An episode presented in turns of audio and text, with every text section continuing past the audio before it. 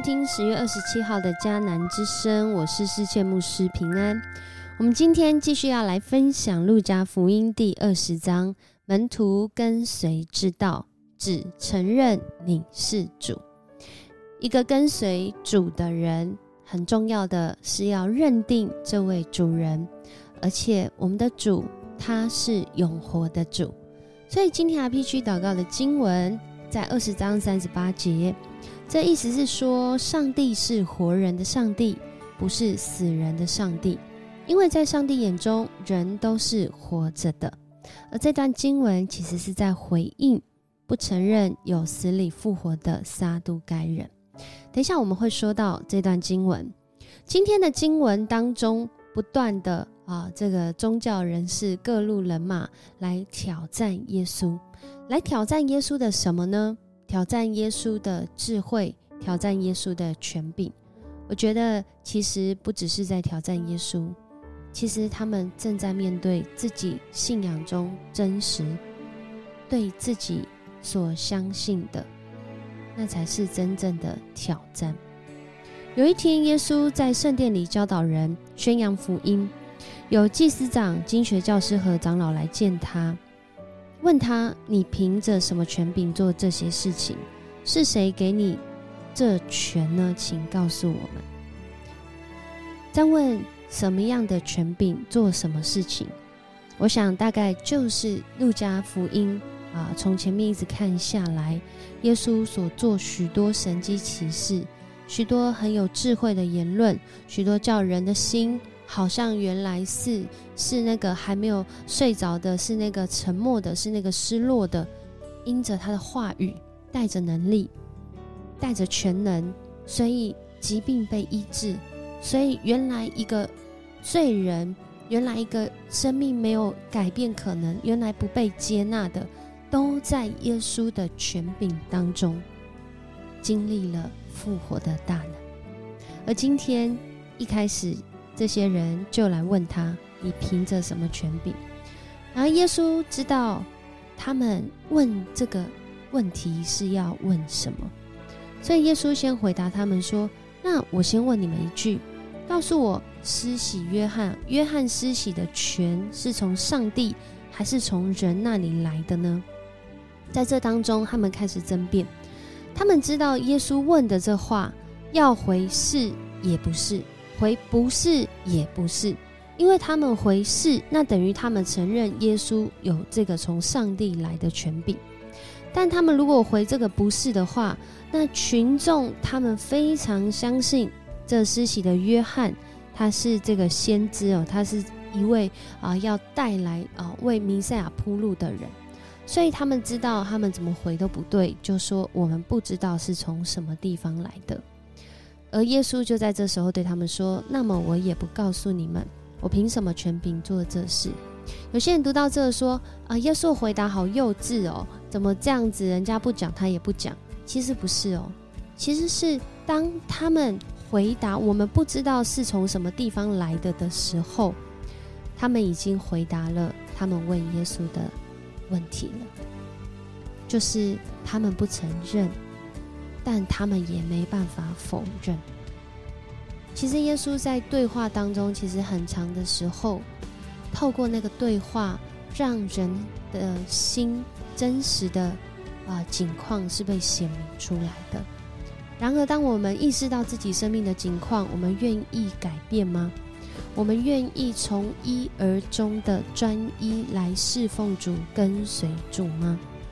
在今天，耶稣就继续讲讲一个比喻，而这个比喻只要讲到这个关键字三个字，他们都知道在说上帝的国度，就是葡萄园。有一个人开垦了葡萄园，把它租给佃户，然后自己就出外远行了。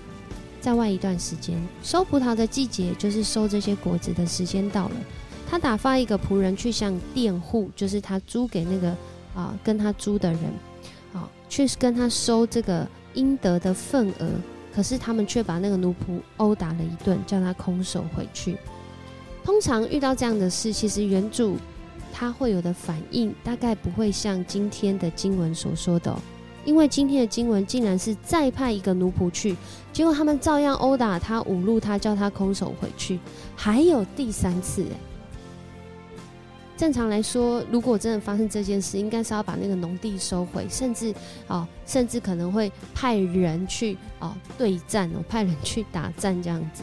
但是呃，原主却是一而再、再而三的宽容这个佃户，然后。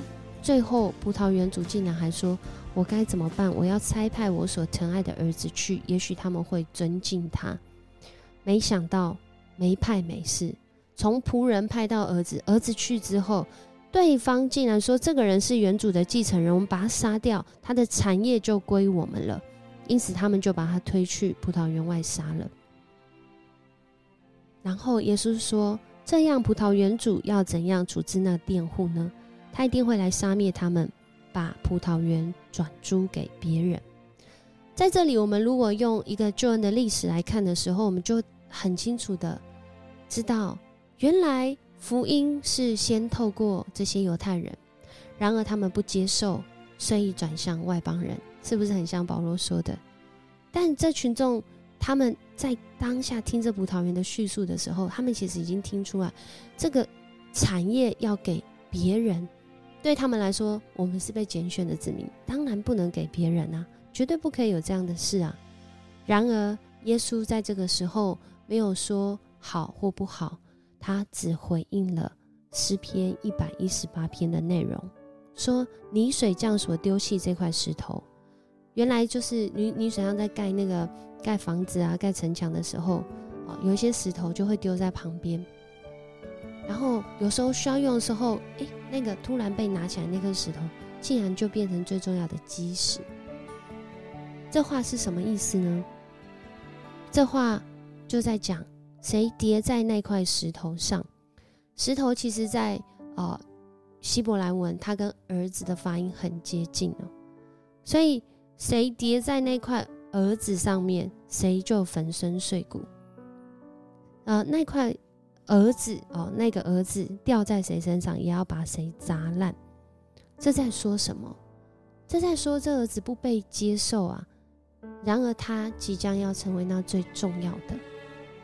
我们往耶路撒冷的路上走去，往十字架上的路上走去，啊，这个跟随耶稣的路上走去，门徒一直在这过程中被打开视野，被开阔生命，被调整。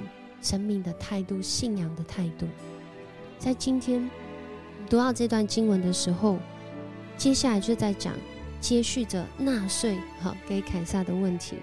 我们都有看见，最后耶稣是对他们说：“把凯撒的给凯撒吧，把上帝的给上帝吧。”其实这里很反讽哦，因为一开始是经学教师和祭司长们知道耶稣的比喻，刚刚讲的那个哦。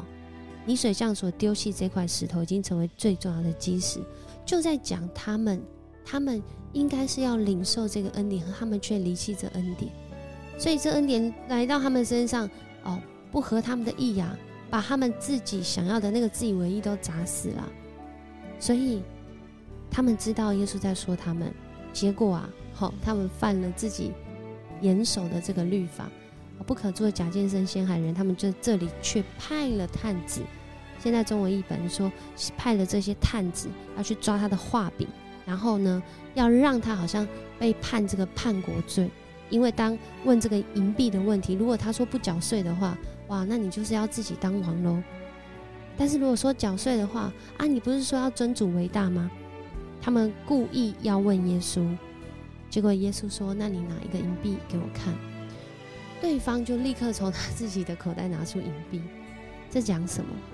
其实他们自己身上都有这个银币啊，都有这个印凯撒的像啊，而且有些人还有很多。耶稣在告诉他们，凯撒的归凯撒，把上帝的归上帝。但隐身的含义就是在你那里哪一个比较多呢？也是将你的生命专注在主的身上。在我们的上帝的身上，还是其实你更承认的是凯撒。所以在格罗西书有一段经文说：“无论做什么，你们都要专心一意，像是为主工作，不是为人工作。在挑战耶稣的权柄的时候，来到一个高峰，就是今天在谈论复活的问题。我们都知道，耶稣要走向十字架的道路，要钉在十字架上，从死里复活。然而，即将在眼前的这一些否认有复活这事的撒都该人，他们跟呃法利赛人一样，都是信仰上帝。然而，他们比较。相信摩西五经，他们不相信什么天使啊啊，什么鬼魂呐。他们跟这个当局者，罗马帝国当局的这些权位者走得比较近，而法利赛人跟这个犹太人民走得比较近，对他们比较影响力。然而这两个在当时来说都是被啊，都社会地位比较高的。而撒都干人他们来见耶稣，就问了这个娶妻啊为。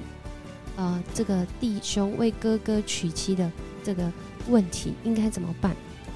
而最后在这一段经文里面，好，耶稣回答就回答他们：今世的男女有嫁有娶啊，但是那些配得从死里复活并且活在来世的人，也不娶也不嫁，他们和天使一样是不会死的，他们是上帝的儿女，因为他们从死里复活。摩西已经证实有死人复活这回事。他在荆棘燃烧的记载上说：“主是亚伯拉罕的上帝、以撒的上帝、雅各的上帝。”这意思就是在说，上帝是活人的上帝，不是死人的上帝。因为在上帝眼中，人都是活着的。再一次，如果我们只读这段话，的确就是这个直接的意思：上帝是活人的上帝。但是同时也在回应撒都该人。如果你都认为人不会复活了，你怎么会问我一个死人复活的问题呢？所以，其实当人在问问题的时候，也在显示他内心真实的境况跟他的需要，甚至他的缺乏。所以后来耶稣就对他们说：“人怎么能说啊，基督是大卫的子孙呢？大卫在诗篇就自己讲过，主对我主说：‘你坐在我的右边，等我使你的仇敌屈服在你的脚下。’大卫竟然称他为主，基督又怎么会是大卫的儿子啊？大卫的子孙呢？当然，他们在听的时候，他们很难回答，他们真的不知道怎么回答。然而，今天的我们面对到跟随主的时候，有很多的时候，有很多的议题，特别在讯息变化这么快速，随便按一个啊，搜寻 Google，搜寻这个 AI，我们都可以直接立即得到很多的答案。然而，我们的主只是要我们知道这些讯息吗？我想很重要的，就像今天的诗歌，就像今天的主题，更重要的是，我们的生命是不是有全然献上，只承认你是主。透过我们每一天的生活，我们都在预备自己，全然献上。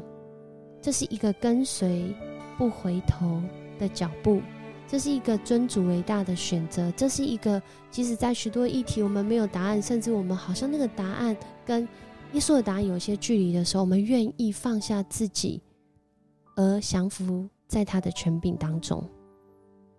恳求主来帮助我们，一起来祷告。主，我们感谢你，谢谢你，让我们用这段经文再次来思想，我们是不是像这些圣经上的人物？若我们是主，我们要向你悔改，求主帮助我们脱离自我为意，也让我们进入到以你为主。谢谢你，用你的恩典保守我们，每一天走在你的道路当中。张祷告是奉主耶稣的名，阿门。很高兴跟你一起分享迦南之声，我是思谦牧师，愿主祝福你，跟随他的脚步，每一天都在他的恩典当中。我们明天见。